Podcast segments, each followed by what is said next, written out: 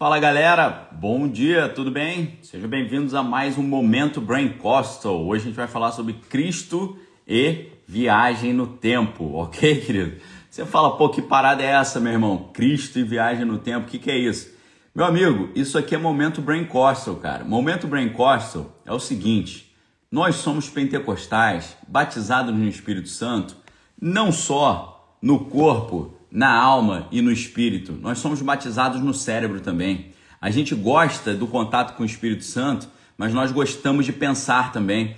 Nós gostamos de ciência, nós gostamos de cultura, nós gostamos de arte, nós gostamos do, da reflexão especulativa, do pensamento teórico conceitual. Nós valorizamos esse conteúdo, porque o nosso cérebro está também desejoso por conhecer as coisas do Senhor e nós queremos apresentar também a fé numa maneira que seja contemporânea, que seja é, sintonizada com o tempo, com o espírito do tempo que nós estamos vivendo, com essa época, ok? Essa que é a ideia, queridos, ok? Não há limites, não coloque limites para o que Deus pode fazer. Não tem um único jeito de pregar, não tem um único jeito de anunciar a palavra. Muito pelo contrário, a Bíblia nos diz que existe um negócio chamado a multiforme graça de Deus. A graça de Deus ela se manifesta em múltiplas formas. A multiforme graça de Deus nos ensina que Deus tem várias maneiras de se manifestar ao ser humano, Deus tem várias maneiras de revelar sua vontade para o ser humano e Deus também nos dá maneiras distintas e inovadoras para que nós possamos apresentar o Evangelho de uma maneira completamente sintonizada com os tempos e trazer ao conhecimento das coisas de Deus pessoas que a princípio não gostam de igreja, não querem saber de igreja, não querem saber falar de, de Bíblia, mas às vezes gostam de física, gostam de viagem no tempo, gostam de cultura, gostam de arte, gostam de ciência. Um abraço para minha mãe aí, tá na área, alô, valeu. Então vou fazer uma oração para a gente iniciar a nossa reflexão de hoje, ok? Senhor Deus, nós te agradecemos, Pai, nesse domingo, nesse dia 22 de maio de 2022. Nós somos muito gratos por podermos não só conhecer a tua palavra, mas compartilharmos a tua palavra. É uma honra muito grande. Por isso, ó Deus, nessa manhã nós te pedimos, Pai, perdoa os nossos pecados, limpa as nossas mentes, nosso coração, nosso corpo, nossa alma e nosso espírito, para que possamos estar em total comunhão contigo nessa manhã. Assim nós te pedimos, ó Deus, perdoa os nossos pecados e fala conosco exatamente o que nós precisamos ouvir nessa manhã. Assim nós te pedimos, ó Deus, em nome de Jesus. Se você crê, diz amém onde você está. Amém, querido?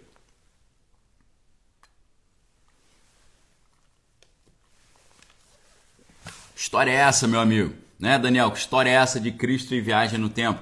Queridos, a Bíblia tem várias passagens que tratam da questão do tempo, ok? Várias questões aí que tratam das questões uh, temporais. O que nós vemos, por exemplo, na palavra? A palavra vai dizer que um dia para Deus é como mil anos e mil anos é como um dia. Ou seja, a própria Bíblia já está anunciando essa questão do tempo ser relativo. Tá? Para Deus, o tempo é relativo. Ele não tem uma passagem uh, totalmente previsível há uma relatividade no tempo. É óbvio que depois de dois mil anos Einstein chegaria a essa conclusão. Agora, quando a gente pega, por exemplo, segunda carta de Paulo a Timóteo, capítulo 1, versículo 9, você vai ver uma passagem também interessantíssima, onde está escrito, falando sobre Cristo, que nos salvou e chamou para uma santa vocação, não segundo as nossas obras, mas segundo o seu próprio propósito e a graça que nos foi dada em Cristo Jesus antes dos tempos eternos. Ok, queridos?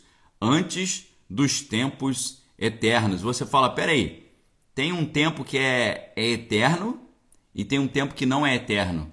E tem algo que acontecia antes dos tempos eternos, 2 Timóteo 1,9. Você fala, caramba, meu irmão, como é que é esse negócio aí? A Bíblia está falando sobre um tempo que é eterno e coisas que já haviam antes desse tempo eterno. Curioso, não? Não é interessante você ver a Bíblia falando sobre esse detalhe? Quando a gente é, é, olha essa passagem, né? Nós vamos ver que o meu. Deixa eu pegar aqui o Novo Testamento grego para você ver como é que tá, Tá? Vamos agora aqui para o interlinear grego. Primeira, segunda Timóteo 1,9. Segunda Timóteo 1,9. Olha só. Segunda Timóteo. Já estou no segunda Timóteo. Só pegar 1,9 aqui. Olha que interessante, queridos. É legal a gente ir no original nessas horas. É muito bom. Então tá aqui, ó. 1,9.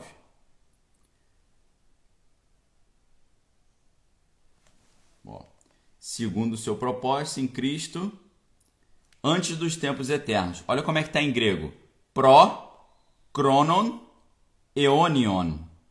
Ou seja, antes dos tempos eternos. Só que eonion, aí que está a grande questão. Antes dos tempos eternos em grego, quando eles falam eternos, eles estão usando, ou o apóstolo Paulo está usando, uma palavra grega que é eon. Essa palavra eon, ela pode significar século ou mundo, ok? Olha que interessante isso. Tanto em grego quanto em latim, você tem uma mesma palavra que se refere a mundo ou século. E eu vou mostrar isso claramente para você. Quando a gente fala assim, a diferença entre o mundo cristão e o mundo secular.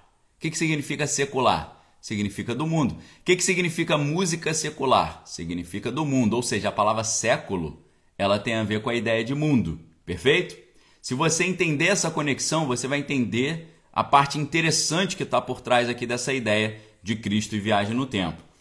Quando Paulo escreve a Timóteo, segunda carta a Timóteo, capítulo 1, versículo 9, diz: Aquele chamado que Cristo nos chamou segundo a sua própria vontade, o seu propósito, né? a sua prótesin, prótesin é um propósito em grego, que carim, ou seja, e a graça, uh, ten, do, tendotizan, que foi dada, tendotizan, e, e, e min, para nós, uh, em Cristo, em Cristo.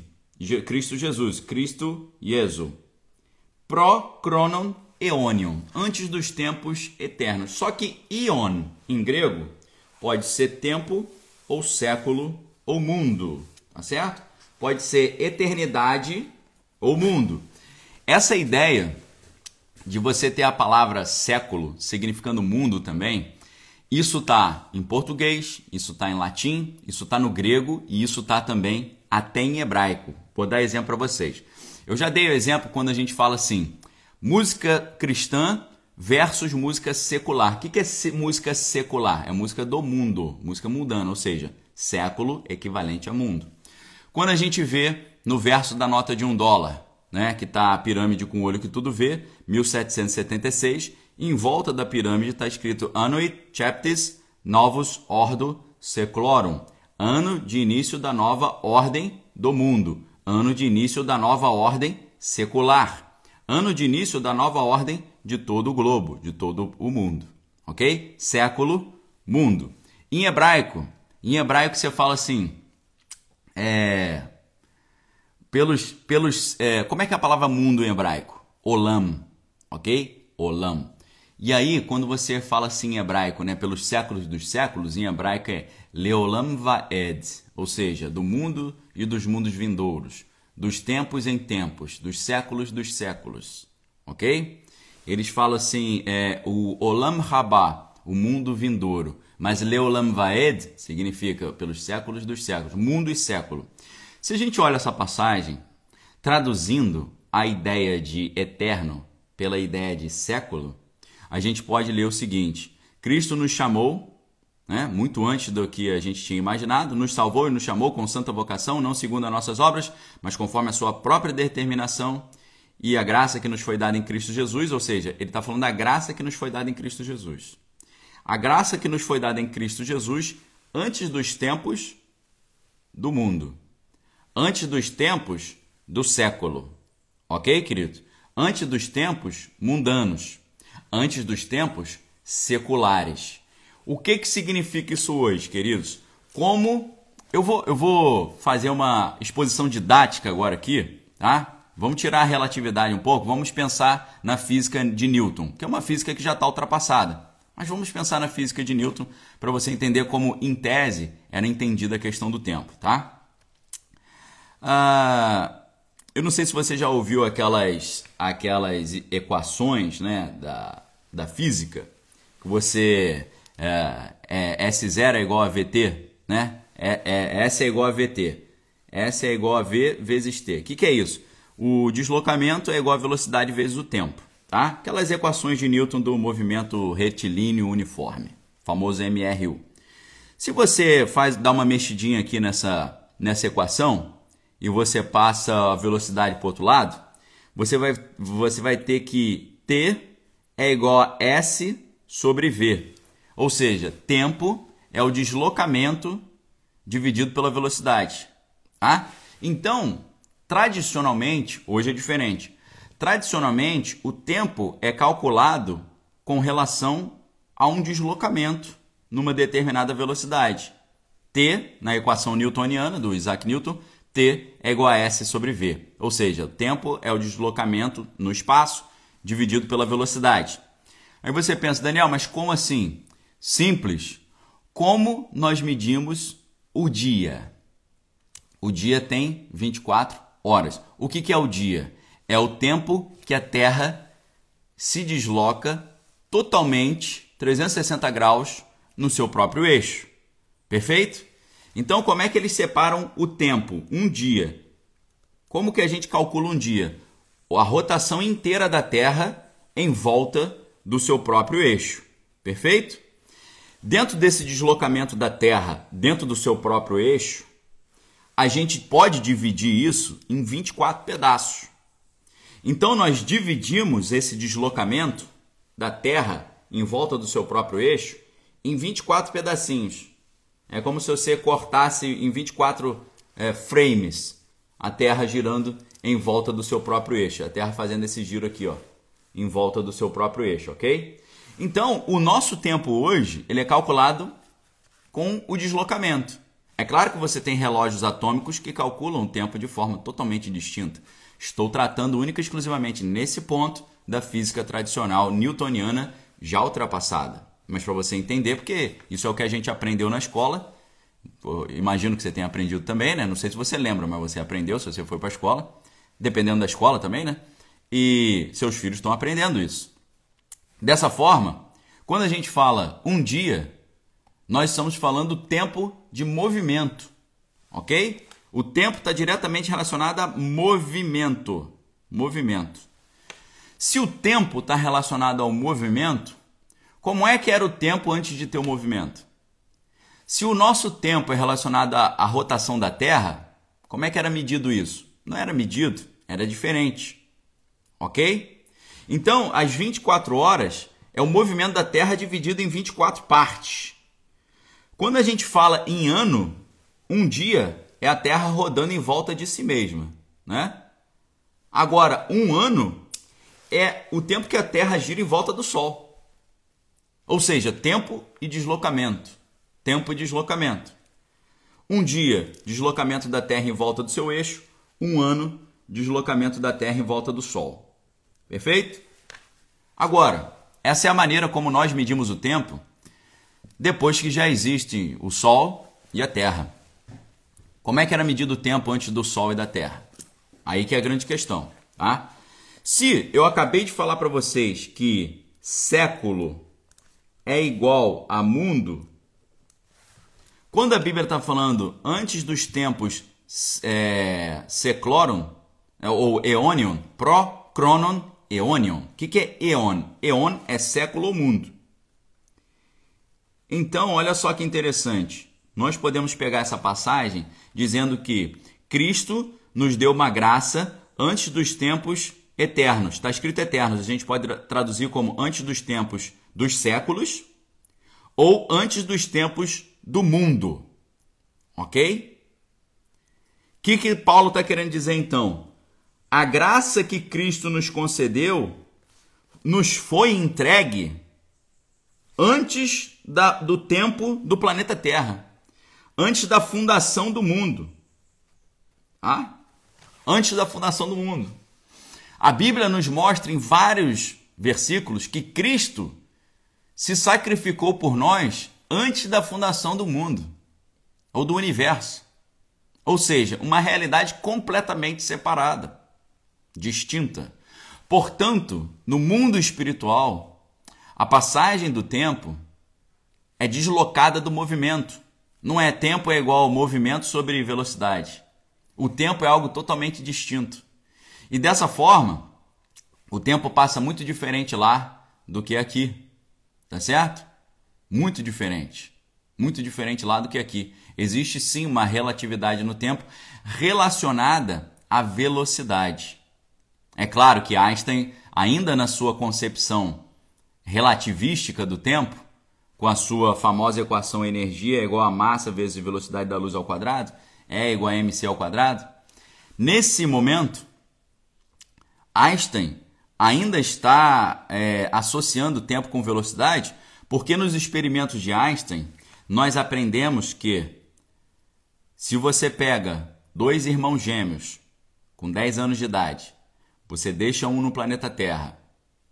E é claro, todo mundo que está no planeta Terra está se movimentando a uma velocidade, porque a Terra ela está se movimentando no espaço em altíssima velocidade, mas numa velocidade bem inferior à velocidade da luz que é 300 mil quilômetros por segundo.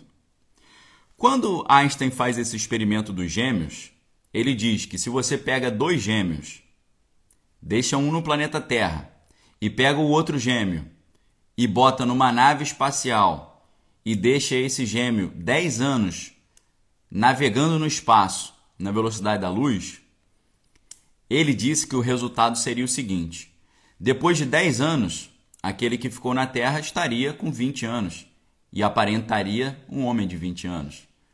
Só que aquele que foi viajar no espaço, na velocidade da luz, ia voltar, mesmo depois de 10 anos, com a mesma aparência quando ele saiu da Terra, com cara de 10 anos. Ok? Com cara de uma criança de 10 anos. Tá certo? Um abraço para o Luiz Henrique aí. Valeu, meu querido. Ok? Isso é o que Einstein falou. E essa, essa diferença da passagem no tempo, calculada por Einstein, muitos anos depois da morte do importante físico alemão, isso foi comprovado através de experimentos com relógios atômicos. Eles pegaram um relógio atômico, dois, na verdade dois, em vez de pegar gêmeos, pegaram relógios atômicos, sincronizaram dois relógios atômicos Deixaram um no planeta na Terra e o outro ficou viajando no avião durante horas em altíssima velocidade. O relógio, quando, quando o avião desceu e aterrizou, e eles tiraram o relógio atômico que estava no avião e compararam com o relógio atômico que estava que ficou na Terra, o relógio que ficou no avião, para ele, tinha passado um pouco menos de tempo, exatamente na proporção que Einstein havia previsto. Cara, é sinistro, né? cara era muito sinistro. Um abraço, pastor Kaká aí, querido. Prazer enorme ter revisto você aí ontem. Foi um prazer muito grande. Um abração. E o pastor Kaká deu aí uma excelente referência. Filme Interestelar. O filme Interestelar é exatamente isso. O cara vai para outros mundos. Quando ele volta, a neta dele já é uma senhora de 100 anos e ele tá igual. Entendeu? Essa é a grande questão. Se na física nós já entendemos isso, quanto mais no mundo espiritual. Perfeito? Então, quanto maior a velocidade, menos tempo passa. Eu precisava de um disco de vinil aqui para vocês, querido. Eu acho que eu não, eu não, vou conseguir um disco de vinil. Eu vou pegar um livro, tá bom? Vou pegar um livro. Prestem bem atenção, pessoal, no exemplo aqui. Vamos supor que eu pegue esse livro e comece a rodá-lo assim, ó. Tá? Esse ponto do livro aqui que está rodando, mais interno, ele está numa velocidade mais baixa do que esse ponto aqui do livro, tá? Que está rodando, ó. Sabe por quê? Imagina uma linha aqui, ó. Imagina uma linha passando aqui. Eu não sei se tem algum livro que tem uma linha passando no meio. Esse tem uma espécie de linha aqui, tá? Imagina essa linha aqui, ó. Tá bom? Aí eu estou rodando o livro. A velocidade, a, a velocidade aqui é muito menor do que a velocidade aqui. Sabe por quê? Isso aqui está caminhando junto, ó. Só que para esse ponto aqui dar uma volta inteira é um espaço pequenininho, ó. Para esse ponto aqui dar uma volta inteira, o espaço é muito grande. Só que eles chegam na mesma hora, ok? Dois pontos na mesma linha, andando junto, tá? Andando junto. Esse aqui está numa velocidade muito mais baixa. Esse aqui está numa velocidade muito mais alta. Por quê? Esse aqui, para preencher o mesmo tempo, tem um espaço curto. Esse aqui, para preencher o mesmo tempo, tem um espaço muito maior. É por isso que os planetas que estão mais afastados do Sol estão se movimentando numa velocidade muito maior. E os que estão mais perto estão numa velocidade menor. Vamos supor que você pega uma corda. Imagine uma corda. Sabe quando você pega uma corda e amarra uma amarra uma pedra na ponta da corda? Tá? Imagine você pega uma corda você amarra uma pedra na ponta da corda e você começa a rodar essa corda. OK? Agora imagine o seguinte: você pegou essa corda e você amarrou uma pedra na ponta e uma pedra no meio da corda. Essas duas pedras elas estão rodando juntas, ok? Elas estão assim, ó, rodando juntinhas ali. Só que uma está fazendo um caminho menor e a outra está fazendo um caminho maior, mas na mesma linha, ok? Tá? Pega um disco de vinil. Um disco de vinil, para você que é das antigas, quando ele está girando o disco de vinil, a parte interna do disco de vinil está numa velocidade menor do que a parte que está lá fora. Ou uma pista de corrida também. Quem está rodando no meio tem precisa de uma velocidade menor para fazer o circuito. Quem está lá vai ter que ter uma velocidade muito maior. Entendeu? O que, que significa isso, pessoal? Para nós aqui, que nos movimentamos com a velocidade que a Terra se movimenta ao redor do Sol, o tempo não passa uh, tão devagar. Mas para outras dimensões espirituais, como eles estão muito mais afastados e a velocidade em que esses outros mundos se movimentam é muito maior, o tempo passa para eles de forma muito mais devagar. É por isso que para Deus um dia é como mil anos e mil anos é como um dia. Tá certo? Por quê? Dependendo de onde Deus está, ele está experimentando um tempo diferente. Na verdade, no final das contas, Deus está para cima do tempo. E você vai começar a ver o próprio Cristo brincando com essa questão temporal. Quando ele chega para os fariseus e falam: é, Eu sou filho de Abraão. Aí os fariseus falam: Você nem conhece Abraão? Aí Jesus fala: Eu conheci Abraão. Eu até almocei na casa dele. E aí o, os fariseus falam assim: Você deve estar tá louco, meu jovem. Você está com 30 anos. Abraão viveu dois mil anos antes de nós. E você tem, não tem nem 30 anos, tem nem 50 anos, está falando conhece Abraão? O que, que Jesus responde? Antes que Abraão existisse, eu sou. Ou seja, ele está falando sobre questões temporais. Ah, ele está mostrando a sua eternidade. Ele está mostrando a sua continuidade no decorrer do tempo. Cristo não passou a existir quando ele nasceu de Maria. Cristo, quando nasce em Maria, ele simplesmente se transferiu para dentro de um corpo humano. Perfeito? Ele sai de dimensões espirituais e ele vem para a dimensão humana. Sabe por quê? A Bíblia diz que os céus pertencem a Deus, mas a terra ele deu aos homens. Ou seja, a terra é dos homens. Só que os homens, recebendo a terra como herança, entregaram a terra para Satanás. Ok? Entregaram a terra para o demônio. Os céus pertencem a Deus, mas a terra pertence aos homens. Os homens receberam a terra como herança. E eu pergunto para você: o que, que você faz com a sua herança? Você recebe uma herança aí. Uma tia sua morreu lá na Suíça e você recebeu uma herança que ela deixou para você. O que, que você pode fazer com essa herança? O que você quiser, não é verdade? Você pode pegar essa herança e dar para quem você quiser. Foi isso que aconteceu no planeta Terra. Os homens receberam a terra como herança, só que Satanás iludiu os reis da terra e falou: Todas as coisas te darei se prostrado me adorares. E eles deram para Satanás a terra.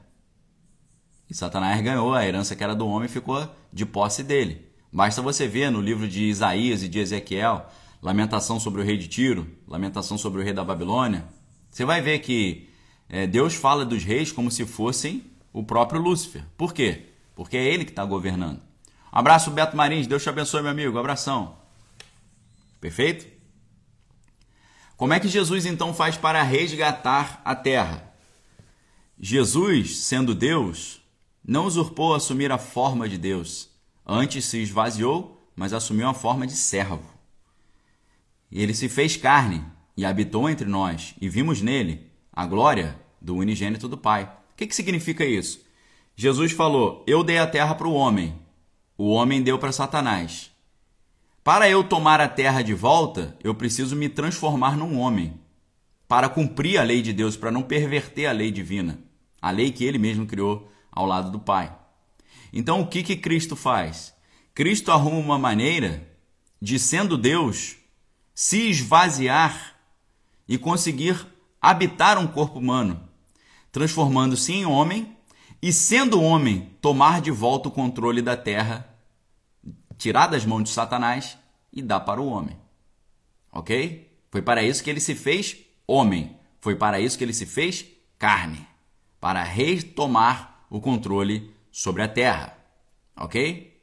Retomar o controle sobre a terra. Se tornando homem. Para isso, eles tiveram que fazer uma engenharia genética. Tá? A gente está falando sobre viagem no tempo, mas a gente está falando sobre física e biologia também. Eu pergunto para você: Jesus era um bebê que nasceu pelo método normal? Eu pergunto para você: Jesus era um bebê que nasceu por um método normal na relação entre o homem e a mulher?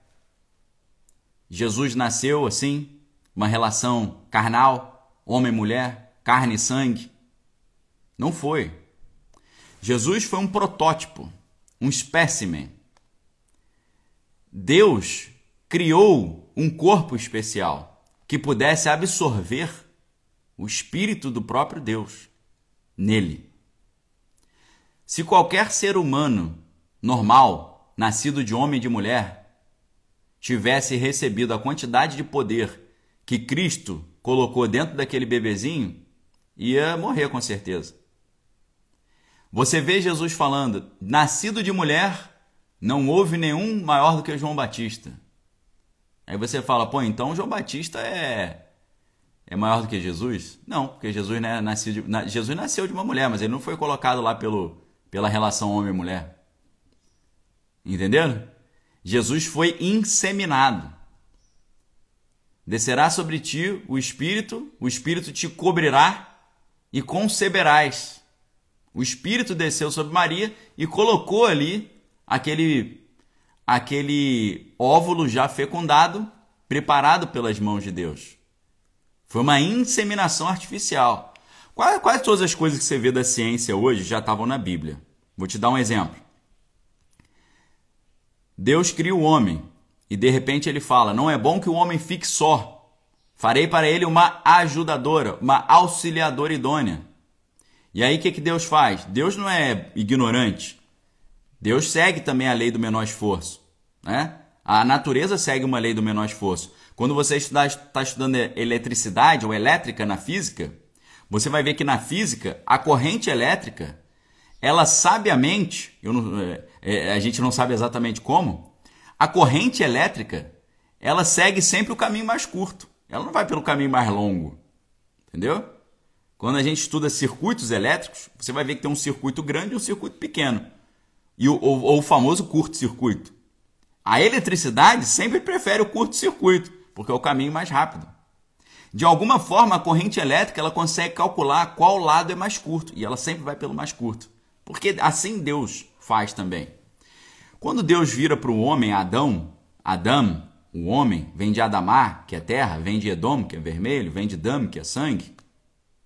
Quando Deus criou Adão, o terroso, aquele que veio da terra, o vermelho do sangue, vermelho como a terra vermelha, Quando Deus cria o Adão e ele fala: Não é bom que você fique só, vou criar para você uma ajudadora. Deus não cria do nada a mulher de novo, tem que pegar o pó da terra, os elementos químicos. Não, o que, que Deus faz? Eu já estou com o homem pronto. É só fazer a versão fêmea. O que, que Deus faz? Dá um sono profundo para Adão e tira uma das suas costelas. E a partir de uma das suas costelas, ele cria a mulher. O que, que a gente vê? A gente vê ciência pura. Primeiro, Deus vai fazer uma cirurgia em Adão. O que, que Deus faz com ele? Anestesia geral. Ok? Deus deu para Adão um sono profundo e retirou de uma das suas costelas, e a partir das suas costelas ele fabricou Eva. O que, que significa isso? Deus pegou todos os 22 cromossomos de Adão 22 vezes 2, porque nós somos haploide, a gente tem carga genética duplicada. Nosso DNA são duas fitas de DNA. O DNA ele tem uma carga genética de 22 autossomos. Então, essas duas fitas de DNA somadas dão é, 44 autossomos mais dois cromossomos, tá? que é X, Y, no caso de Adão. O que, que Deus fez então? Deus pegou uma célula tronco de Adão na sua costela pegou os dois autossomos, de, os dois cromossomos de Adão X e Y e trocou o Y por um X e fabricou Eva a partir dali, acelerando o processo. Ou seja, na criação da mulher, nós vemos anestesia geral e genética. Tá? Anestesia geral e células totipotentes. Totipotentes. O que é células totipotentes? São células tronco por que são células tronco? Porque elas podem virar qualquer uma das nossas células. A célula tronco é uma célula inespecífica. É uma célula que pode virar uma célula cerebral, um neurônio, uma célula cardíaca, uma célula hepática, ou seja, do fígado, do estômago, uma célula dos olhos, uma célula bem específica. A célula tronco é isso. Dela pode sair qualquer célula. Então, a Bíblia é ciência pura. E a melhor ciência que tem, porque é a ciência fabricada pelo próprio Deus. Na criação da mulher, nós vemos anestesia geral e genética, entre muitas outras coisas. Tá? Entre muitas outras coisas. Na criação de Cristo, Cristo sendo colocado dentro do ventre de Maria, nós vemos a inauguração da ideia de inseminação artificial.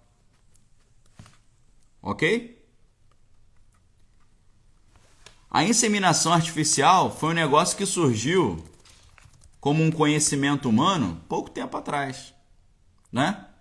A gente lembra até aqueles aquela novela famosa, né, Barriga de Aluguel. Essa essa novela, né, foi sensação na época, pô, Barriga de Aluguel, inseminação artificial, caramba, que coisa nova, né? Nova tecnologia. Aí você fala, poxa, nova tecnologia. Doideira, né? A inseminação artificial ela foi introduzida em 1985 pelo professor doutor Alberto Barros, em Portugal. 1985. 1985 anos antes, a gente contemplou Deus fazendo uma inseminação artificial, porque ele colocou já a, o óvulo fecundado dentro de Maria. Não teve participação de José. Entenderam? Ou seja, as pessoas não acreditam no nascimento virginal de Cristo, dizendo que é um absurdo. Como é que Deus faria isso? Peraí, pessoal, se Deus. Vamos pensar conceitualmente. Não precisa pensar se Deus existe ou não. Vamos pensar conceitualmente. O conceito de Deus. Não a, a ontologia de Deus. A ontologia é a sua, sua existência propriamente dita. Vamos pensar o mero conceito. Para um ser ser considerado Deus, ele precisa ter alguns atributos, algumas características peculiares. Entre elas, eternidade, não deve sua existência a ninguém, sempre existiu, nunca vai deixar de existir. Onipotência, todo poder, onisciência, sabe tudo, e onipresença, está em todos os lugares ao mesmo tempo. Para um ser ser considerado divino, ele precisa ter esses quatro atributos, pelo menos: eternidade, onisciência, onipresença e onipotência. Se Deus é eterno, onipresente, onipotente, onisciente, Ele não poderia fazer uma inseminação artificial? É lógico que ele poderia fazer uma inseminação artificial. Além disso, é muito importante você saber que quando as pessoas te falam que esse negócio de nascimento virginal é uma palhaçada, que isso aí é coisa de fundamentalista, de é, crendice, você precisa é, lembrar a essas pessoas que nós temos um negócio chamado, na ciência, chamado partenogênese. Vocês já ouviram falar em partenogênese? O que, que significa partenogênese? Gênese é geração. O que, que é partenogênese? Partenogênese é partenos, em grego significa virgem. Partenogênese é o nascimento virginal. Tá? Esse termo era muito associado a Deus Atena, né? Eles chamavam de Atenas Parthenon, ou seja, a Virgem Atenas. Depois virou, né? Adaptaram isso para a Virgem Maria. E a gente tem o Parthenon. Né? O que é o Parthenon? É o templo de Atenas Parthenos. É o templo de Atenas é, Virgem, né? a Virgem Atena, que é, fica lá na Acrópole de Atenas, né? na Grécia Antiga, uma iniciativa do Péricles, né? que era governante de Atenas e tal. Então era o, esse templo dedicado a, a Deus Atena. O que, que significa isso, Daniel? Significa que na ciência, na biologia, Existe um estudo de partenogênese que significa ao desenvolvimento de um embrião sem fertilização. Fêmeas que procriam sem precisar de machos, machos que a fecundem. Ok? Hoje, inclusive, utiliza-se o termo telitoquia para falar da partenogênese. Perfeito? Então, é, existem vários seres vivos que são capazes de gerar filhos virginalmente. Nós temos as plantas agamospérmicas, uma série de invertebrados como as pulgas de água, os afídeos, as abelhas e alguns vertebrados, lagartos, salamandras, peixes e serpentes. Ok? Aí o pessoal vai dizer assim: nunca vimos partenogênese num ser humano. Aí eu falo: você não viu, né? Mas o mundo viu, porque a Maria era uma virgem, uma partenos, e ela fez uma partenogênese, que ela fez um, uma geração virginal. Isso existe no reino animal. Não tem registro disso nos seres humanos. Existem registros, por exemplo, na, na literatura médica, nos anais da medicina, de um bebê, de uma menina que tinha já nasceu no, do, já nasceu com um óvulo fecundado dentro do útero. Entendeu? Existe isso. Existem casos peculiares de mamíferos que manifestaram situações de partenogênese. Então, o nascimento virginal de, de, de, Cristo não é de todo absurdo, nem pelos olhos da ciência. Porque existe isso no reino animal. Não existe, em tese, entre mamíferos e muito menos em humanos. Mas existe. Não é de todo uma novidade. Nós sabemos muito bem que isso acontece. Para quem assistiu o Jurassic Park sabe que isso acontece, né? Eles fizeram todos os dinossauros fêmeas para que eles não se reproduzissem. Mas os lagartos e os dinossauros começaram a fazer partenogênese, começaram a ter filhotes. Né? Quem sabe, quem conhece é, o, o, Como é que era? Eu esqueci o nome do. Do Jurassic Park, né? Que cara que escreveu a história. Como é que é? Crick. Esqueci o nome do. É, vem de um livro, né? Jurassic Park Book. É do Michael Crichton. Michael Crichton, né? Quem conhece a obra do Michael Crichton sabe que é assim que funciona. Ok, queridos?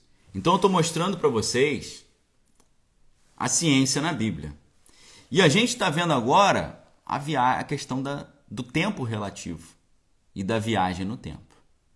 Vamos para a viagem no tempo agora, vamos para o que os americanos chamam de nitty gritty. Vamos para o juice, para o núcleo aí. Ah? The core, né? o núcleo. Preste atenção. Moisés morreu mais ou menos no ano 1100 a.C. Tá? Beleza? Moisés morreu mais ou menos no ano 1100 a.C.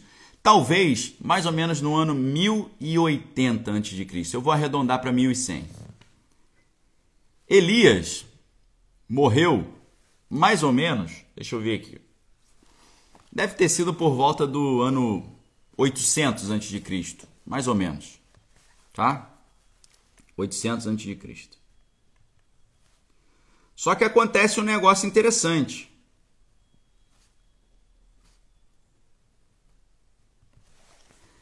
Moisés, que tinha morrido 1100 a.C., e Elias, que havia morrido no ano 800 a.C., eles aparecem no ano zero ou no ano 30, no Monte da Transfiguração. Quando Jesus chama a sua tropa de elite para o Monte da Transfiguração, quem é a tropa de elite? Os três separados, os três mais achegados.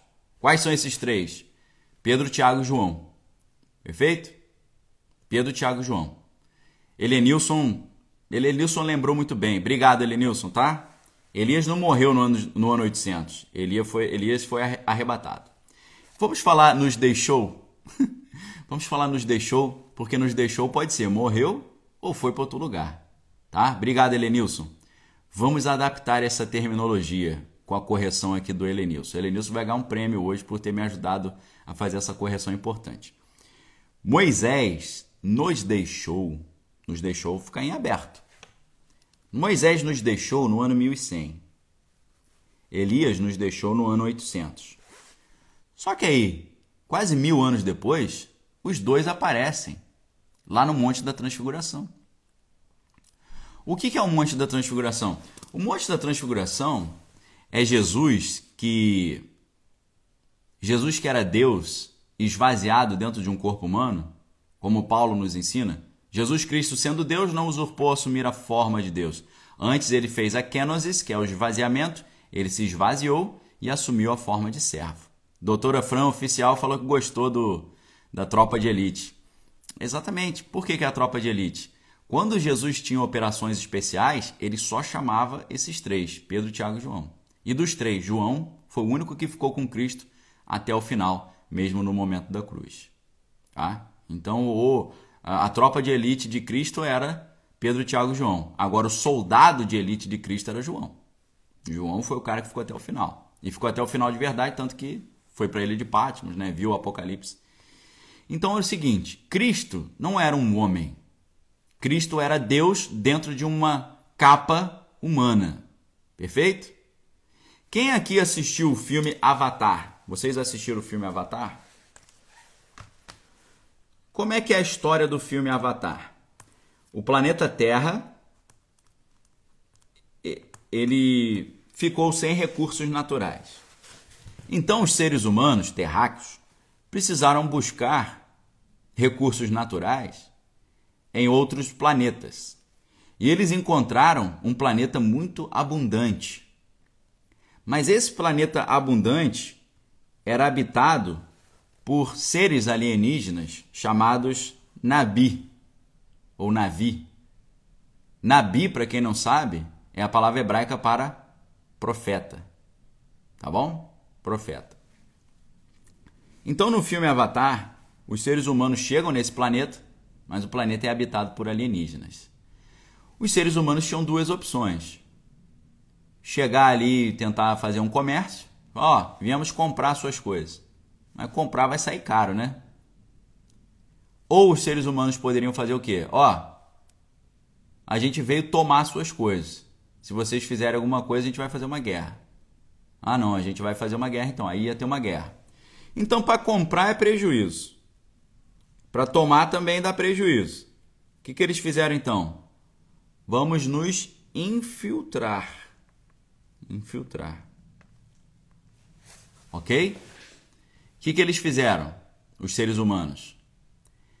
Pegaram o DNA humano e misturaram com o DNA alienígena.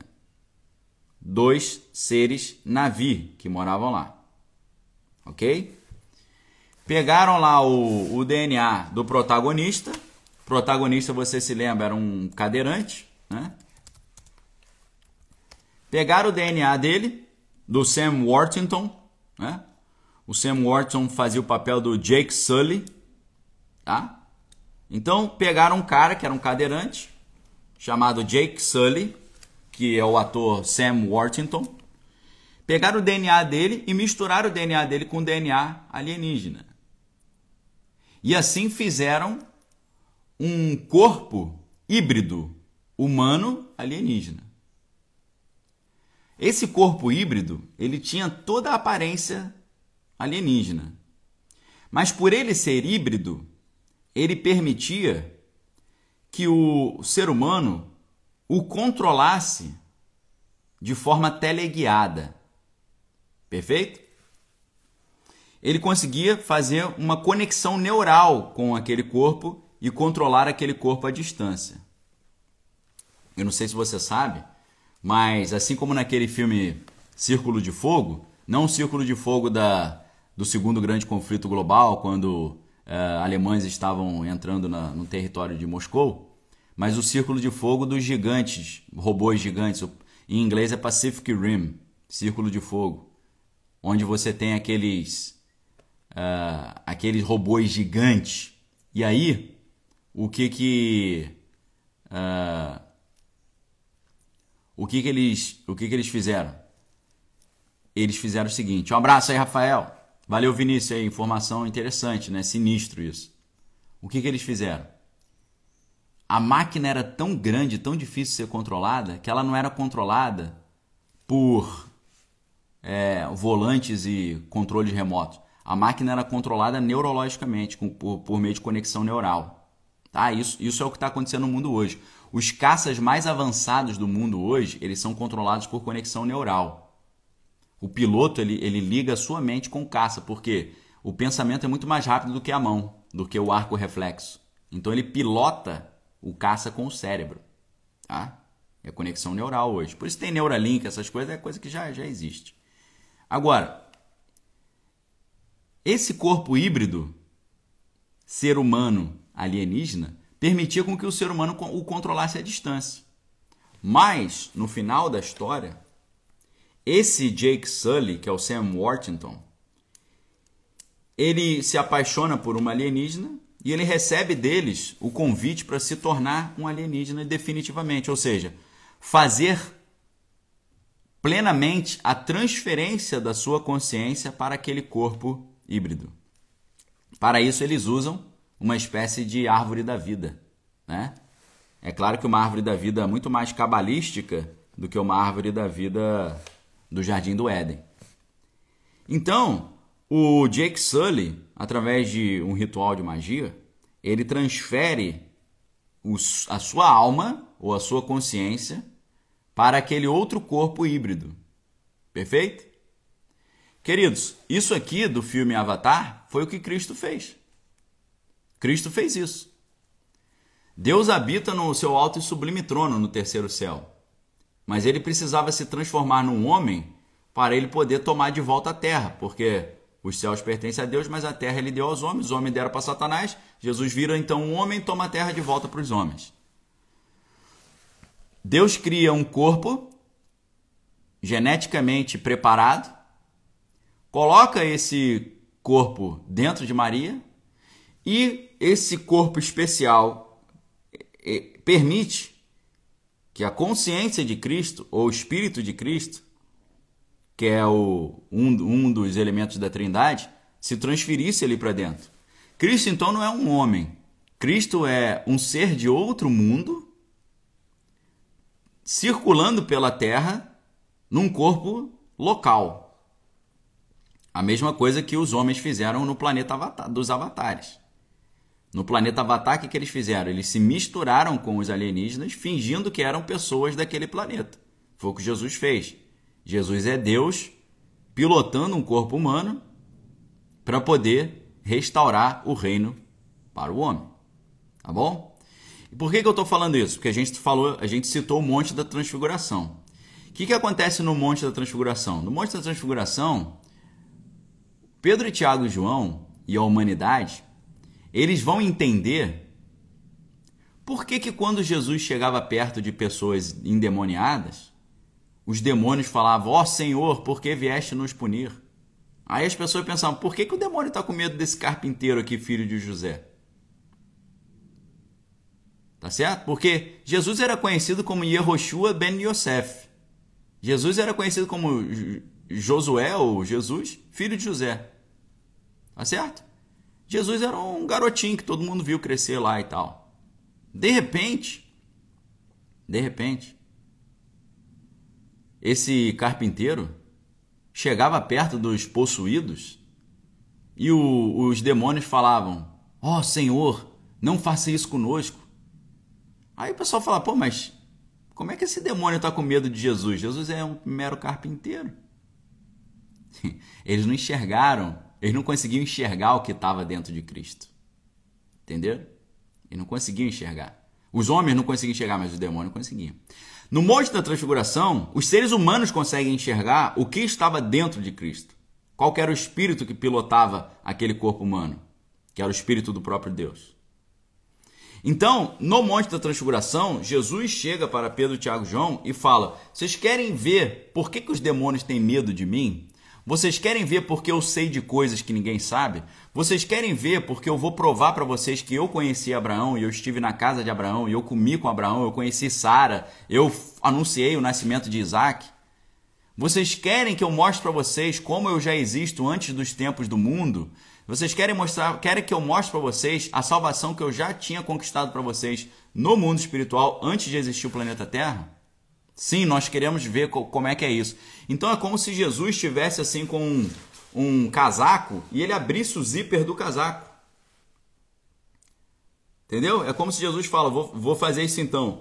Puxasse um zíper assim e tirasse a carne humana e mostrasse o espírito que estava ali por dentro. Uma parte do esplendor da sua glória. Então Jesus ele se transfigura, ele fala: Olha só, vou mostrar para vocês que eu não sou gente. Eu sou Deus encarnado num corpo humano. Então ele se transfigura e eles veem aquela glória, aquela luz, não a plenitude da glória de Deus, senão eles morreriam. Lembra quando Moisés falou que queria ver a glória de Deus? Deus falou: impossível, porque se você olhar para a minha glória pela frente, você vai ser fulminado, você não vai suportar. Você pode ver a minha glória por trás, se você quiser. E para você conseguir ver a minha glória por trás, a gente vai ter que fazer um macete aqui. Tá vendo aquela pedra, aquela rocha? Sim, Deus, estou vendo. Então, Moisés, entre na fenda daquela rocha e fique escondido na fenda daquela rocha. Eu colocarei a minha mão sobre a rocha para você não ser fulminado. Quando eu passar, eu vou te avisar. Aí você sai da fenda e me olha por trás. E eu pergunto para você: quem é a fenda? Quem é a rocha que nos permite ver a glória de Deus? Quem é a rocha que falou assim: quem olha para mim, quem, me, quem vê a mim, vê o Pai? Quem é a pedra de esquina? A pedra que os edificadores rejeitaram, mas veio a se tornar a principal pedra de esquina. Pedra de tropeço para os que tropeçam na palavra, mas pedra de firmeza para os que creem. Pedra de salvação para os que creem. Como está escrito lá em 1 Pedro, capítulo 2, versículo 4. Esse versículo é maravilhoso. Quem é essa pedra que nos permite ver a glória de Deus e continuarmos vivos e não morrermos? Ok? Olha o que, que a Bíblia diz. Uh, versículo 1 Pedro 2, 6. Por isso está na Escritura: Eis que põe em Sião uma pedra angular, eleita e preciosa. Quem nela crer, crer não será de modo algum confundido ou envergonhado. Para vós outros, portanto, que credes, é uma pedra preciosa, mas para os que não creem, a pedra que os construtores rejeitaram, essa veio a ser a principal pedra de esquina, e pedra de tropeço e rocha de ofensa são esses os que tropeçam na palavra, sendo desobedientes para o que também foram postos. Aí eu pergunto para vocês, pessoal, quem são os construtores que rejeitaram a pedra? Os ecodomeo, ou seja, os construtores de casas, palácios, prédios e templos. Ecodomeo. Quem que é o ecodomeo, o construtor? Tá? Quem que é o Raboné? Mar Raboné, o construtor. Constru... Os construtores que rejeitaram a pedra eleita e preciosa. Mas a pedra eleita e preciosa que os construtores rejeitaram veio a se tornar a principal pedra de esquina. Quem são esses construtores? É um mistério que eu deixo para vocês aí hoje, tá bom? Isso aí é pegadinha do malandro aí para você. tá? Quem for esperto, estiver ligado, vai entender muito bem o que eu estou falando. Por que, que a gente está falando então sobre Monte da Transfiguração? Monte da Transfiguração é quando Jesus abre o zíper e mostra quem ele é de verdade. Ele fala, pessoal, não sou carpinteiro, filho de José. Isso aqui é tudo uma, uma... Maria Aparecida sabe de tudo aí. Sabedoria limitada também. Rui Carlos, é isso aí, pessoal. O que, que Jesus está fazendo? Jesus ele estava disfarçado de gente, de ser humano, mas ele não era um ser humano. É igual no filme Avatar. Aquele, aquele alienígena que todo mundo via não era um alienígena, era um ser humano disfarçado de alienígena. Para passar despercebido. Foi o que Cristo fez. Tá bom? Então, no Monte da Transfiguração, Jesus faz o quê? Ele abre o zíper e mostra o que está dentro dele. O que está dentro dele é, é, é o esplendor da glória. Quem é a rocha que nos permite ver o esplendor da glória? Cristo. A gente aprende isso ainda lá com Moisés, quando Moisés entra e se esconde na rocha, que é Cristo. E através desse esconderijo na rocha, ele é livre da morte e ele consegue ver a glória de Deus. Perfeito? Tranquilo? Então, aí, na hora que Cristo se transfigura, acontece um negócio interessante, tá? O que, que acontece de interessante aí? O que acontece de interessante é que quando Cristo se transfigura, nós vemos a, a nós vemos, sabe o que? O aparecimento de Moisés e Elias. Ok? Como é que, como é que se explica isso então, pessoal? Agora a gente chegou no ponto central. O tema, o tema dessa live não é a Bíblia e a ciência, nem a Bíblia e a genética, nem a Bíblia e a eletricidade, nem Bíblia e física. O tema é Bíblia e viagem no tempo. Agora a gente chegou no tema. Quando Jesus se transfigura nesse monte da transfiguração, aparecem ali Moisés e Elias. E eles apareceram numa forma tão visível e tão clara que o apóstolo Pedro falou: ó, vamos construir barracas para eles, para eles morarem aqui. É claro que muitas pessoas vão dizer: aquilo ali foi uma, uma espécie de sessão espírita, porque Moisés e Elias apareceram. Moisés já havia nos deixado 1100 anos antes e Elias já havia nos deixado 800 anos antes. Então, quando Allan Kardec vai escrever o Evangelho segundo o Espiritismo, ele escreve que a consulta aos espíritos dos mortos é uma coisa normal no cristianismo porque Moisés e Elias apareceram ali. Ok? Mas existem vários problemas com essa ideia. Por quê? Hebreus 9, 27 diz que cabe ao homem morrer uma só vez, vindo depois disso o juízo. Tá? Então não existe reencarnação na Bíblia. Hebreus 9, 27. Primeiro, na Bíblia não existe reencarnação. Segundo, consultar os mortos era um dos pecados mais graves que havia. Deuteronômio 18, 9. Quando entrares na terra que o Senhor teu Deus te dá, não, faça, não façam conforme as abominações daqueles povos porque eles são feiticeiros, agoureiros, prognosticadores, necromantes, consultam os mortos. Por causa dessas abominações, eu os lanço fora da terra e dou essa terra para vocês. Ok? Uma palavra forte contra os adivinhos e os feiticeiros. Quando entrares na terra que o Senhor teu Deus te dá, não aprenderá a fazer conforme as abominações daqueles povos não achará entre ti quem faça passar pelo fogo o seu filho ou sua filha, nem adivinhador, nem prognosticador, nem agoreiro, nem feiticeiro, nem encantador, nem necromante, nem mágico, nem quem consulte os mortos, porque todo aquele que faz tal coisa é abominação ao Senhor, e por essa abominação, teu Deus os lança diante de ti. Perfeito serás para o Senhor teu Deus. Como é que é a palavra abominação em hebraico? Toeva. Toeva em hebraico é uma coisa repugnante, tá? uma coisa impura. Uma coisa totalmente errada. Toeva.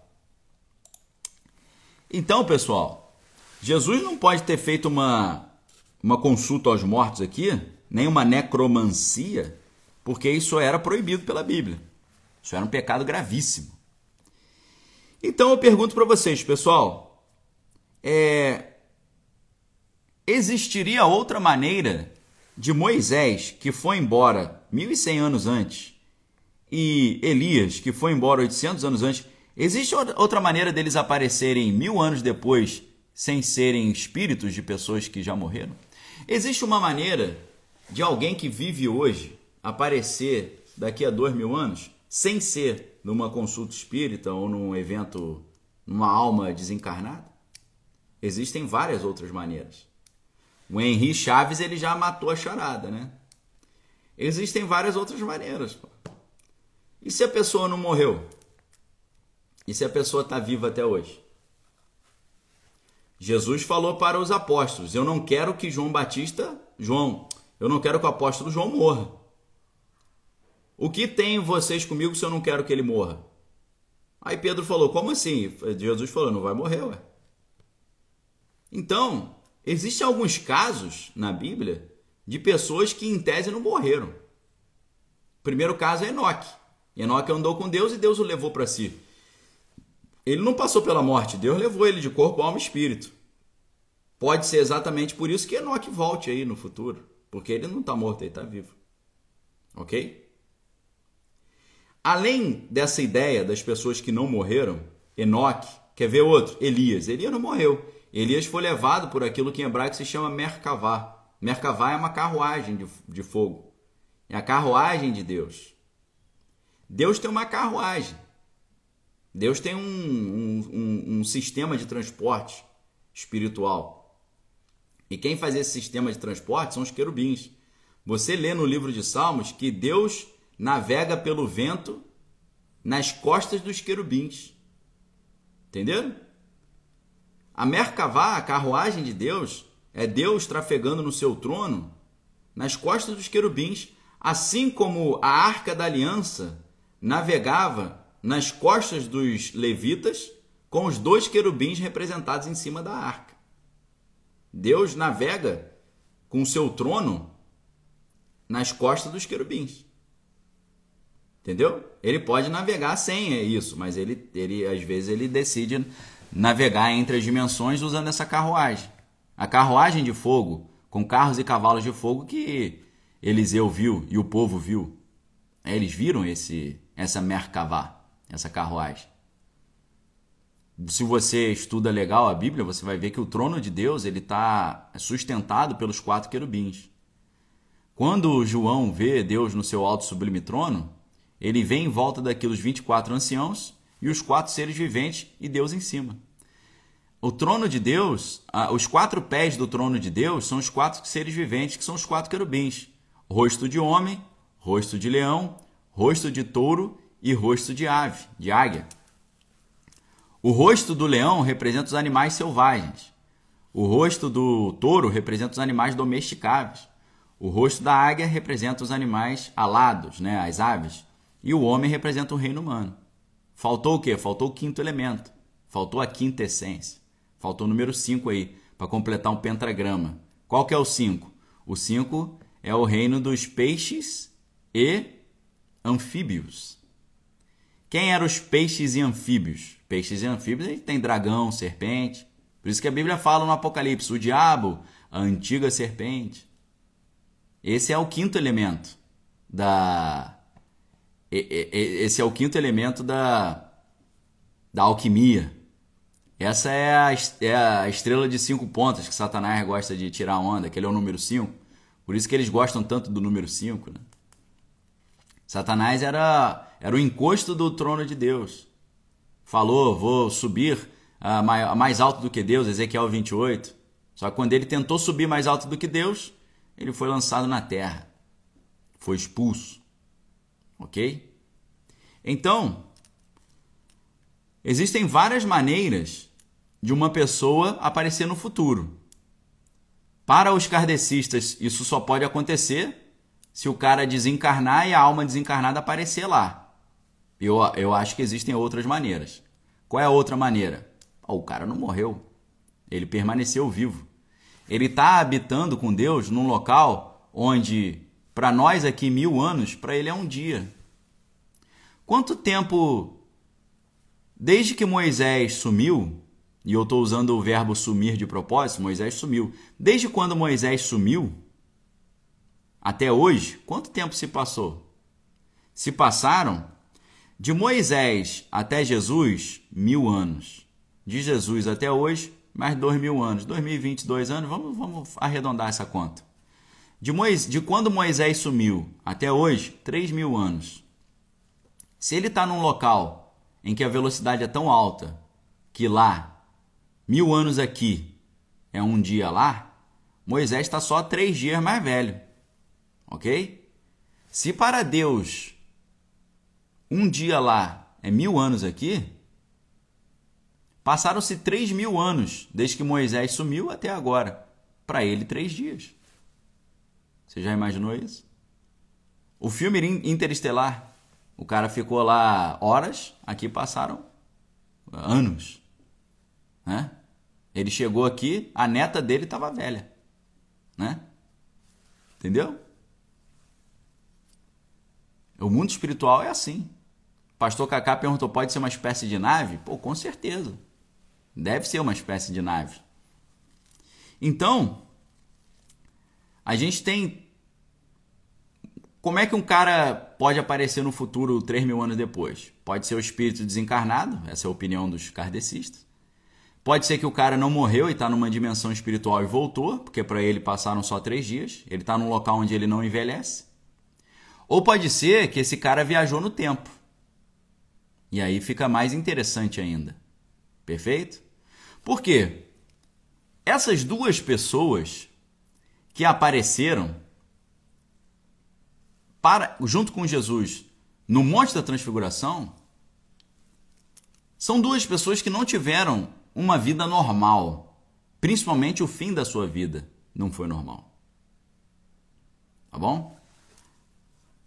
Moisés. A Bíblia diz que Moisés ficou no Monte Nebo e ali ele foi sepultado por Deus. Sepultado por Deus. Olha só. Sepultado. A palavra hebraica escondido. Existem textos apócrifos que eu não vou pedir para você acreditar nisso, eu também não acredito, eu vejo como uma fonte só de informação Existe um livro apócrifo chamado A Ascensão de Moisés, dizendo que Moisés, assim como Elias, foi arrebatado por Deus. A gente não tem muita base bíblica para isso, porém, no pequeno livro de Judas, nós vemos que Satanás disputou com o arcanjo Miguel o controle sobre o corpo de Moisés.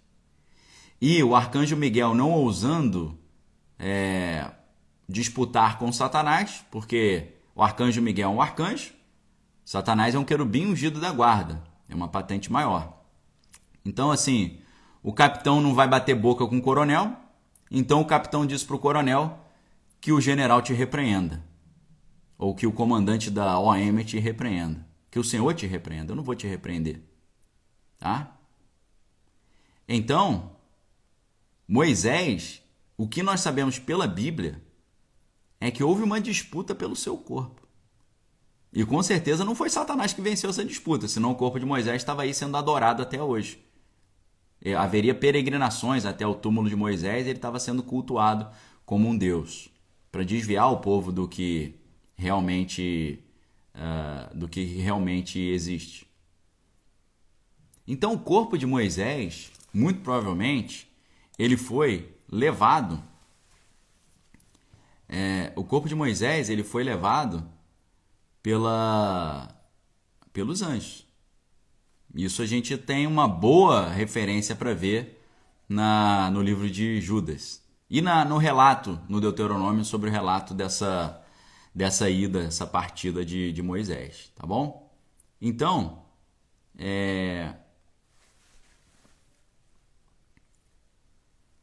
Moisés não teve uma morte normal.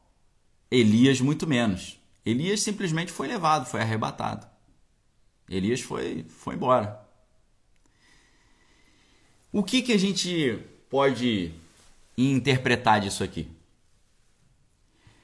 Tanto Elias como Moisés tiveram uma passagem, nos deixaram de forma muito misteriosa, e ambos tiveram um encontro muito profundo com Deus.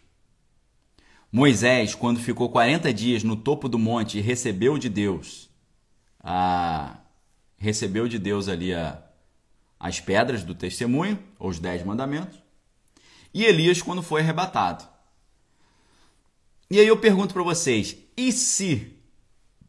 E se? What if? Né? Você que é fã de Marvel aí, what if? To ponder the question, what if? E se? Quando Moisés estava no topo do Sinai e ele encontrou com Deus, Deus falou com ele: Olha só, olha o que, que eu vou te mostrar que eu vou fazer. Vamos lá visitar o meu filho lá na frente? Daqui a mil anos? Vamos embora.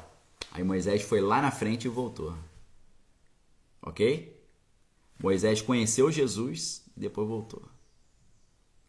E se Elias, quando foi arrebatado, Deus o Aquilo ali foi um negócio tão forte espiritualmente que o tecido do espaço-tempo foi rasgado e ele foi levado espiritualmente para o futuro e apareceu lá no Monte da Transfiguração. O Monte da Transfiguração, com a presença de Moisés e Elias, pode ser que Moisés, no ano 1100, no topo do Sinai, foi transportado para o futuro e Elias, no ano 800, na hora do arrebatamento, também foi transportado para o futuro e se encontraram com Cristo ali. Não só com Cristo, com Pedro, Tiago e João. E se isso não foi uma viagem no tempo? Eu acho que nada impede, né?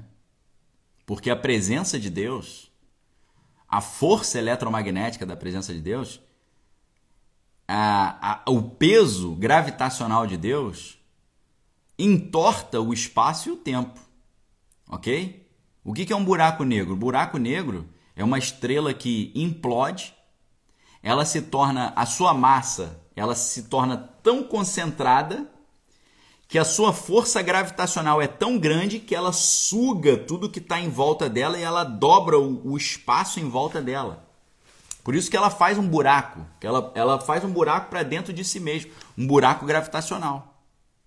E ela dobra o espaço-tempo. Conseguiram entender? O buraco negro é uma, uma estrela que ela implode para dentro de si mesma e ela se torna tão concentrada, mas tão concentrada, que ela dobra o tempo.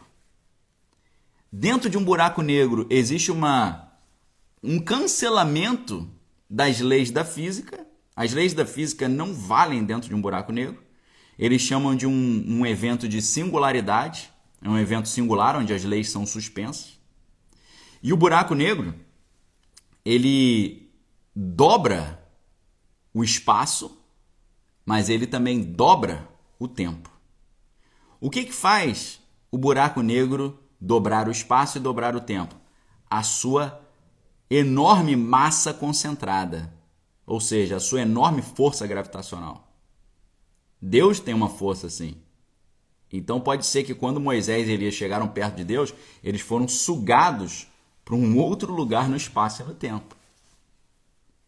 Ok? E você sabe que a física hoje, a física teórica, ela já trata a questão da viagem no tempo como uma possibilidade equacional. Tá bom? Existe uma existe uma equação que viabiliza isso. Tá bom? Existe uma equação que permite isso. Tá?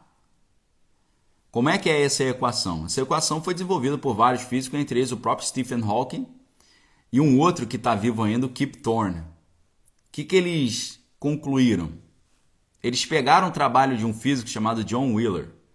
O John Wheeler ele criou uma ideia chamada buraco de minhoca, wormhole. O que, que é o buraco de minhoca? O buraco de minhoca é um caminho, é um atalho no espaço tá? O buraco de minhoca é um atalho no espaço. Dessa forma, você entendendo que o, o espaço não é linear, ele é curvo por causa das forças gravitacionais. Hoje a gente não crê no espaço como uma linha reta, que é o espaço euclidiano.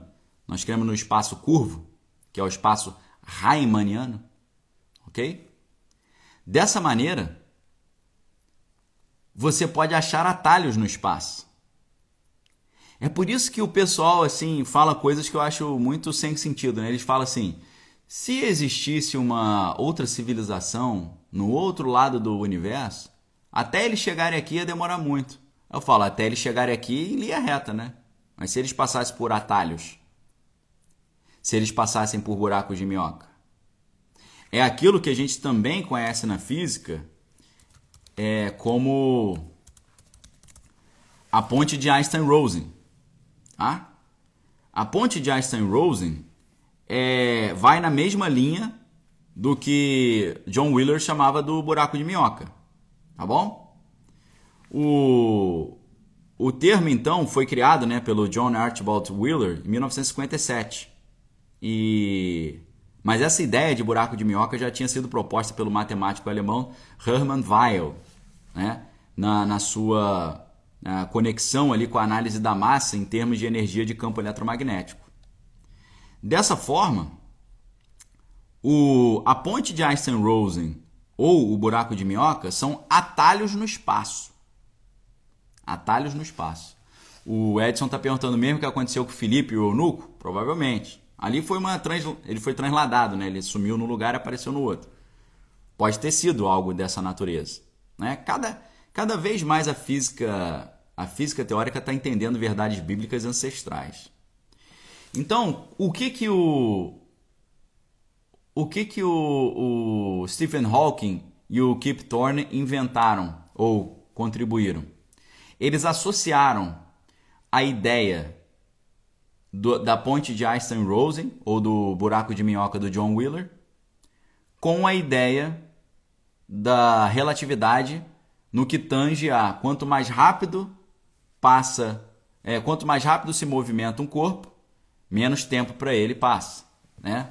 JB Tamboril aí falando a Bifrost, exatamente, a Bifrost que o Heimdall abre, né? É uma ponte de Einstein-Rosen, a gente vê isso no eles nomeiam como ponte de Einstein-Rosen no, no próprio nos filmes do Thor, né, e no, nos Vingadores. Valeu, JB aí pela força. Então, é, o buraco de minhoca é um atalho no espaço, não tem a ver com tempo, a princípio. Tem a ver com espaço. Agora, qual foi a ideia do Stephen Hawking? A ideia do Stephen Hawking foi o seguinte: você pegar um buraco de minhoca e conseguir abrir esse buraco de minhoca até um metro de largura. A Sandra está falando da Operação Cavalo de Troia. Conheço. É, tem tudo a ver com isso que a gente está falando. Então, para você abrir um buraco de minhoca do tamanho em que uma pessoa pudesse passar, porque o buraco de minhoca ele acontece em nível atômico ou subatômico. Para você abrir esse buraco de minhoca, você teria que ter uma quantidade de, de energia negativa gigante. Tá? Teoricamente é, é meio difícil você conseguir uma quantidade de energia negativa suficiente para você abrir um buraco de minhoca suficiente para uma pessoa passar por dentro dele. Mas em cálculos, em tese, em teoria, o Stephen Hawking mostrou que seria possível a viagem no tempo da seguinte forma: você usando a matéria, a matéria escura e a energia negativa, você usando a energia negativa muito grande, você conseguiria abrir um buraco de minhoca. Obviamente, o buraco de minhoca é como se fosse um cano, uma manilha, tá? Um cano. Imagine um cano, um tubo de PVC. Um tubo de PVC ou um túnel, ele tem ele tem duas dois lados, uma entrada e uma saída, tá? Então, qual é a ideia do Stephen Hawking? Eu estou falando sobre o conceito do Stephen Hawking de viagem no tempo. O conceito do Stephen Hawking de viagem no tempo é você usa a matéria negativa em grande escala para abrir um buraco de minhoca grande e mantê-lo aberto. Você pega uma das portas desse buraco de minhoca, né? O buraco de minhoca ele não é só um buraco, ele é como se fosse um cano com duas entradas ou duas saídas, ou uma entrada e uma saída. Você pega um dos buracos e coloca numa nave e coloca essa nave para viajar próximo da velocidade da luz. Tá bom? Então, um buraco de minhoca fica parado e o outro buraco de minhoca, ele fica aí circulando. Aquele buraco de minhoca que ficou circulando, para ele passou menos tempo. Tá, tá certo? Para ele, eles, passou menos tempo. Dessa forma, o que, que acontece ali? Acontece o seguinte: quando você volta com esse buraco de minhoca que viajou na velocidade do tempo e para ele passou menos tempo, você, quando você entrar, antes de você entrar num buraco, você já sai no outro. Ou você consegue entrar nesse aqui e sair no passado. Você tem que pegar um buraco de minhoca e levar uma das suas bocas para viajar na velocidade da luz. Isso é uma possibilidade matemática para a viagem no tempo para o Stephen Hawking. Perfeito? Então, uh, pela física teórica de hoje, a viagem no tempo já é uma coisa praticamente assim. É, aceita. É difícil de fazer, mas conceitualmente permitida. Conceitualmente permitida. Só que para Deus não é impossível, né, pessoal? Quando você entende que a viagem no tempo é uma possibilidade científica, não uma viabilidade, mas uma possibilidade, é possível. Valeu, Felipe, um abraço aí. A Bíblia começa a fazer muito mais sentido, porque você vê que Jesus, que conheceu Abraão, também estava lá no futuro e já sabia o que ia acontecer no futuro. Você vê que o mesmo Jesus que está morrendo na cruz, ele fala que ele já tinha morrido na cruz antes dos tempos eternos. Você vê que o mesmo Cristo que veio aqui naquela época e entregou para nós a graça da sua presença, ele falou que essa graça já havia sido conquistada antes dos tempos da terra, antes da possibilidade da criação. Quando nós misturamos as teorias físicas de viagem no tempo com a narrativa bíblica da história da salvação, muitas coisas começam a fazer sentido. E você, quando você percebe que o, o, mundo espiritual ele tem uma dinâmica temporal e o mundo físico tem uma dinâmica diferente, você entende várias coisas. Você entende, por exemplo, porque a Bíblia diz que Satanás é aquele que é, que é, que já não é, mas que ainda é. Você fala, mas como assim? Ele tá, a Bíblia está falando sobre uma, uma diferença de estrutura temporal. No mundo espiritual, Satanás já foi derrotado. No mundo físico, ele ainda está aqui. É como se é como aquela teoria das estrelas que não existem mais. Existem estrelas que, tão, que nós enxergamos essas estrelas no céu hoje, mas elas não existem mais. Nós estamos enxergando o passado. Por quê? Para aquela para a luz que aquela estrela emitiu chegar aqui na Terra, passaram-se milhares de anos. Mas pode ser que no meio tempo, entre a luz ser emitida de lá e chegar aqui, essa estrela nem existe mais. Ou seja, a estrela, eu vejo essa estrela, mas se eu pudesse ir lá agora, no local onde ela estava, ela nem está lá mais lá. No mundo espiritual, na guerra espiritual, é exatamente isso. Satanás já foi derrotado, ele já foi aniquilado, mas a, os efeitos negativos da sua presença ainda são sentidos aqui no mundo físico. Mas no mundo espiritual, ele já foi derrotado e a vitória de Cristo já foi decretada. Por isso que a graça que Cristo nos concedeu foi trazida Procronon Eonion, antes dos tempos eternos. Ok, queridos? Não é legal pensar assim? Né? E antes da gente concluir, então, eu gostaria de fazer uma oração por vocês, ok? Eu queria orar aqui para pessoas que querem andar com Deus, que querem entregar sua vida para Cristo, que ouviram essa palavra, essa palavra fez sentido, ressoou no seu coração.